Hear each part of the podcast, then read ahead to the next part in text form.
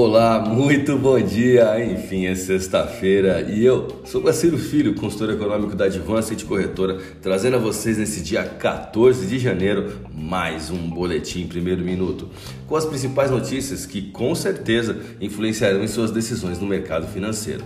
Bolsas mundiais. A bolsa de Xangai encerrou o dia com queda de 0,96%, enquanto a bolsa japonesa Nikkei queda de 1,28%. Mercado futuro norte-americano. Dow Jones Futuro alta de 0,32%, S&P 500 alta de 0,30%, Nasdaq alta de 0,27%, Europa DAX queda de 0,36%.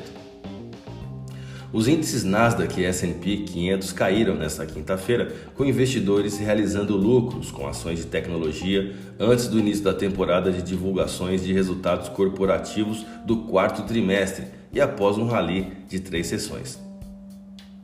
Entre os 11 principais setores do S&P, o de tecnologia era o maior obstáculo ao índice, seguido por saúde e consumo.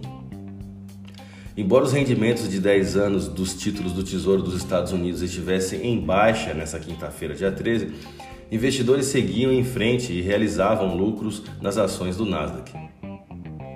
O principal índice da Bolsa de Valores brasileira, por sua vez, também teve queda tímida nesta quinta-feira após duas sessões de alta. Os papéis de petrolíferas, bancos e frigoríficos deram suporte ao índice local, enquanto mineradoras e siderúrgicas, assim como varejistas e empresas ligadas ao setor de tecnologia, ficaram do lado oposto. O Ibovespa caiu 0,07%, indo a 105.615 pontos, com um volume financeiro de 25,4 bilhões de reais. O dólar registrou leve baixa nesta quinta-feira, suficiente para renovar seu menor patamar de fechamento em quase dois meses, ainda em meio a um ambiente de correção global na divisa norte-americana, como fruto dos debates sobre os próximos passos da política monetária nos Estados Unidos. Olhando para a China um pouquinho, a unidade principal do grupo chinês Evergrande chegou a um acordo com detentores de títulos para atrasar os pagamentos de um título onshore de 707 milhões e meio de dólares. O mercado monitora de perto a liquidez ou a falta dela no setor imobiliário chinês. O calendário econômico de hoje trará o PIB do Reino Unido, vendas no varejo e núcleo de vendas nos Estados Unidos, além do discurso de Christine Lagarde às 10h30 da manhã, presidente do Banco Central Europeu. Vamos aos gráficos agora, eu vou começar pelo dólar.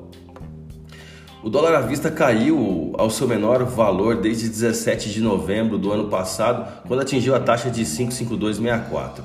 Durante o pregão, o dólar oscilou entre 5,5560 com alta ali nesse momento de 0,36% a 5,5014, aí já caindo 0,62%. A queda na sessão de ontem foi a terceira consecutiva mais longa série do tipo desde dezembro do ano passado. Na sequência atual, a cotação acumula recuo de 2,53%. Lá fora, o índice do dólar frente a uma cesta de divisas fortes perdia 0,22%, renovando mínimas em dois meses. A divisa norte-americana registrou um volume de negócios no último pregão de 168 bilhões de reais Uh, em contratos futuros de dólar negociados na Bolsa Brasileira, queda de 0,09% apenas no dólar à vista e taxa spot de 55286. Olhando para o euro agora. A zona do euro ferve por conflitos geopolíticos enquanto aguarda o depoimento de Christine Lagarde na expectativa de um norte quanto à política monetária do bloco.